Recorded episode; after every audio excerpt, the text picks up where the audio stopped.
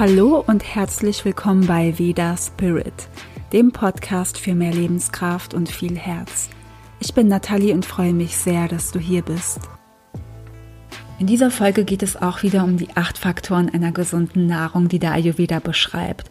Und in Teil 1 hast du schon die ersten vier Faktoren erfahren und jetzt hörst du die weiteren vier.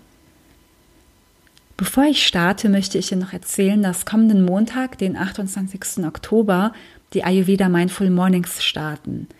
Da bekommst du fünf Tage lang an jedem Morgen gratis Impulse, Meditationen oder Sessions als Audio oder Video, die dich in Verbindung mit dir bringen und dich positiv auf den Tag vorbereiten.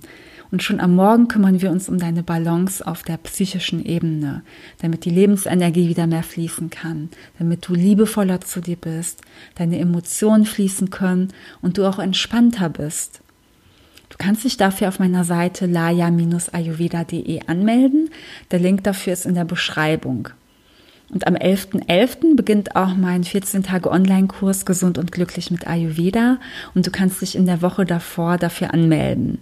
Du lernst dort Schritt für Schritt, wie du Ayurveda in den Alltag integrierst, wie du mit den Doshas umgehst, wie du deinen persönlichen Ayurveda-Tag gestaltest und wie du damit umgehst, wenn es dir auch mal nicht so gut geht und noch viel mehr.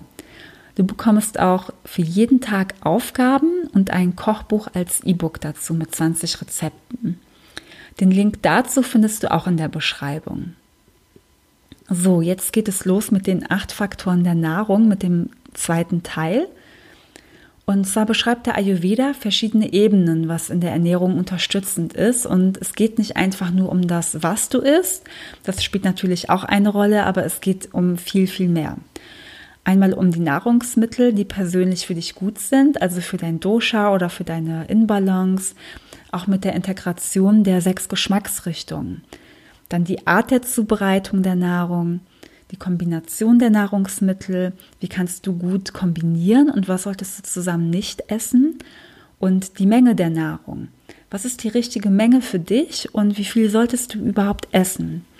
Das alles hast du in Teil 1 erfahren. Und jetzt geht es weiter mit dem fünften Faktor. Und das ist Desha, die Herkunft der Nahrung.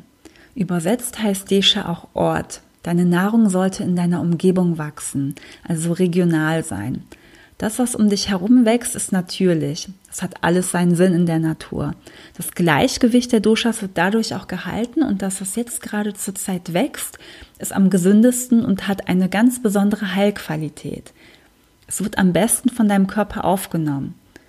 Deine Umwelt ist dir quasi angepasst und du musst dir vorstellen, das, was gerade wächst, hat ja auch die Eigenschaften der Elemente und das schenkt dir die Natur. Und warum sollte das nicht gut für dich sein? Dein eigenes Dosha solltest du zwar auch mit beachten, aber du kannst auch vieles wieder ausgleichen mit anderen Lebensmitteln, Gewürzen oder frischen Kräutern, sodass du da einfach eine Balance in dir schaffst. Wenn du mal überlegst, dass es so zu den verschiedenen Jahreszeiten ein Obst und Gemüse gibt, im Sommer gibt es viel mehr Salate und die Vielfalt an Obst ist besonders groß. Würdest du genauso viel Obst im Winter wie im Sommer essen oder würdest du im Winter lieber warm und gekocht essen? Du kannst das Obst natürlich auch dünsten.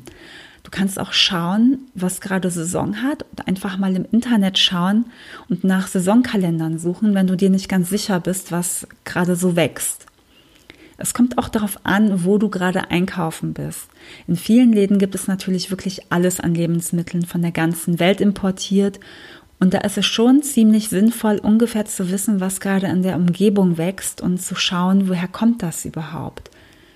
Da musst du auch nicht zu streng mit dir sein und nur noch essen, was Saison hat, aber es einfach etwas mit beachten. Und es ist auch schön, ein wenig Abwechslung auf dem Teller zu haben. Wenn du auf einen Wochenmarkt gehst, wirst du natürlich nur die Lebensmittel kaufen können, die auch wirklich in der Umgebung wachsen. Das wäre die beste Variante und dazu ist alles auch noch sehr frisch und manchmal lernt man auch noch andere Nahrungsmittel kennen, die man sonst nicht so oft in Supermärkten sieht. Das hier ist auch ein guter Zeitpunkt, um zu sagen, dass Ayurveda nicht bedeutet, indisch zu essen. Es gibt viele Rezepte, die indisch angehaucht sind, aber auch wenn man vielleicht indisches Essen nicht mag, kann man ayurvedisch essen. Indisches Essen kann ayurvedisch sein, muss es aber nicht. Und ayurvedisches Essen kann alles sein. Du kannst alles ayurvedischer gestalten, indem du das isst, was dir gut tut an einzelnen Nahrungsmitteln. Du kannst es verfeinern mit Gewürzen, auf die Kombination achten. Und es ist einfach das, worüber wir hier in den acht Faktoren der Nahrung sprechen. So, Faktor 6, das ist Kala, das ist die Zeit der Nahrungsaufnahme. Die Frage lautet hier, wann isst du oder besser gesagt, was isst du wann? Denn es gibt Nahrungsmittel, die zu bestimmten Tages- oder Jahreszeiten einfach besser vertragen und verdaut werden. Zur Mittagszeit, wenn die Sonne am höchsten steht, läuft die Verdauung einfach auf Hochtouren. Das ist auch die Pitta-Zeit und da verträgst du das meiste. Und die Hauptmahlzeit des Tages sollte das Mittagessen sein. Am Morgen und Abend ist die Verdauung geschwächter und da solltest du eher leicht verdauliches essen. Warmes wäre da natürlich total gut. Zum Beispiel, wenn du frisches Obst essen möchtest, wäre es am Morgen bis zum Mittag am besten und am Abend nicht. Oder Joghurt am Abend blockiert auch die Körperkanäle und bildet dann armer die Schlackenstoffe. Wenn du Fleisch essen möchtest, esse es zur Mittagszeit und esse auch nicht zu spät abends, denn sonst wird das Essen einfach nicht richtig verdaut. Am Abend kannst du auch wieder was Leichtes essen, zum Beispiel eine Suppe gekochtes Gemüse mit Getreide und es muss auch gar nicht so aufwendig sein, sondern auch, es kann ganz simpel und einfach sein. Das, was eher schwer verdaulich ist, kannst du am Mittag essen, weil eben da deine Verdauung am stärksten ist. Und wenn du mehr über die Verdauung erfahren möchtest, dann höre dir super gerne Folge 6 an über Agni und die Verdauung. Agni ist unser Verdauungsfeuer und in der Folge erzähle ich dir einiges über das Agni und wie die Verdauung funktioniert und gebe dir einige Ratschläge, wie du deine Verdauung verbessern kannst. Der nächste Faktor, Faktor 7, ist Sansta, die Art oder der Ort der Aufnahme. Ich weiß nicht, ob ich das richtig ausgesprochen habe. Ähm, das bedeutet, wie und in welcher Umgebung und mit welcher Atmosphäre nimmst du dein Essen zu dir. Und hier geht es auch etwas mehr von dem körperlichen und strukturierten in das energetische und emotionale über. Wenn du in einer schönen Umgebung isst, fühlst du dich wohler und wenn du dir genug Zeit dafür nimmst, verdaust du auch besser. Das hat genauso einen wichtigen Einfluss wie die anderen Punkte. Und frage dich, wie du immer isst. Wie sieht dein Frühstück aus? Ist es schnell, vielleicht unterwegs mit Brötchen in der Bahn, im Auto oder sogar bei der Arbeit? Oder ist es zu Hause an einem sauberen, aufgeräumten Platz und du hast Zeit für dich? Dein Mittagessen, ist es am Arbeitsplatz während deiner Arbeit, sodass du gar nicht mitbekommst, was du isst? Oder hast du eine Pause, in der du die Ruhe hast und essen kannst? vielleicht auch mit anderen zusammen. Und ich spreche das an, weil mir schon viele Menschen gesagt haben bei Ernährungsberatungen, sie essen, während sie andere Dinge tun oder den Tisch voll haben oder sich keine Pause gönnen wollen. Es gibt wirklich Leute, die essen bei der Arbeit, während sie arbeiten und kriegen überhaupt nichts mit vom Essen. Und das waren leider oft Menschen, die wirklich starke gesundheitliche Probleme haben. Das ist auch nicht die Voraussetzung, um krank zu werden, aber es ist ein wichtiger Teil, den man im Auge behalten sollte und sich klar machen sollte, dass es einfach nicht gesund ist. Wir sollten wirklich alle, wenn wir essen, dabei sein und uns nicht ablenken lassen und vor allem nicht währenddessen arbeiten. Und wie ist dein Abendessen? Wie sieht da die Umgebung aus? Abends sind wir ja meistens dann eher zu Hause oder gehen auch mal essen. Und ähm, schau dir einfach dein Leben an. Bist du dann eher zu Hause am Abend? Isst du am Esstisch? Wie sieht dein Tisch überhaupt aus? Hast du es dir gemütlich gemacht? Bist du alleine oder hast du vielleicht Familie oder sind Freunde bei dir?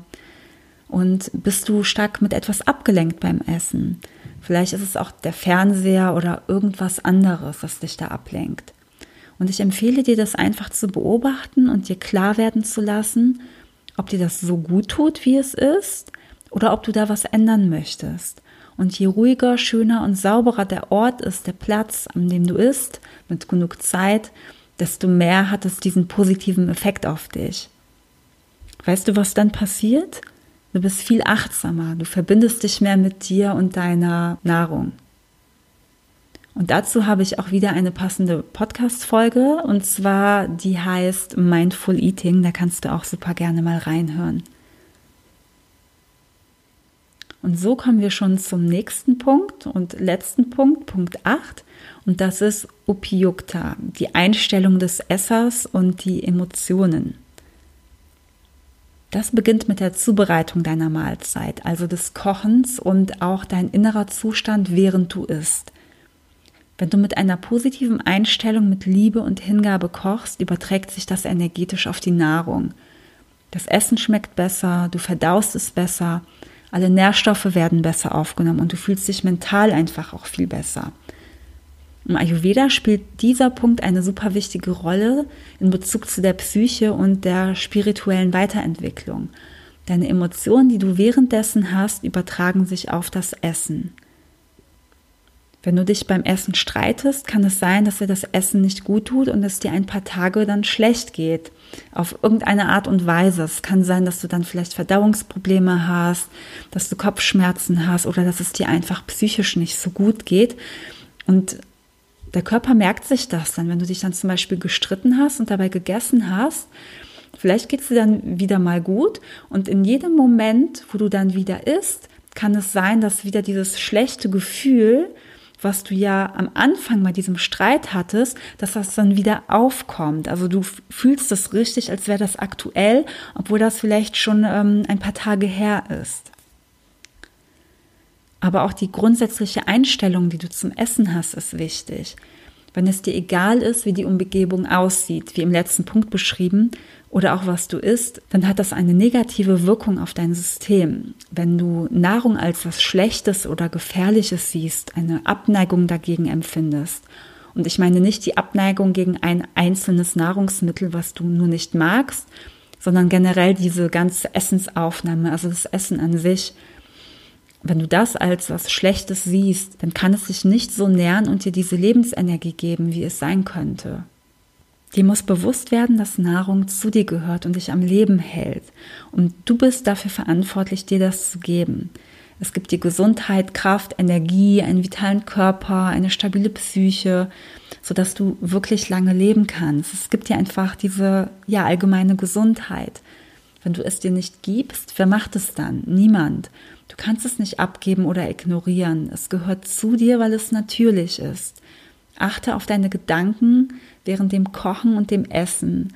Und wenn du achtsam bist, wirst du schnell merken, was da so in dir los ist und du kannst dich im positiven Sinne auf dein Essen konzentrieren. So, das waren jetzt die acht Faktoren der Nahrung und ich fasse sie nochmal alle für dich zusammen. Der erste Punkt ist die Eigenschaft der Nahrung, die du auswählst, sodass sie dir gut tun. Nach den sechs Geschmacksrichtungen, nach deinem Dosha oder nach deiner Inbalance. Der zweite Punkt ist die Zubereitung. Lieber gekocht, roh, gedünstet oder püriert essen. Was ist besser für dich und deine Verdauung? Was passt am besten zu dir? Der dritte Punkt ist die Kombination der Nahrung. Was kannst du gut kombinieren und was solltest du lieber nicht zusammen essen?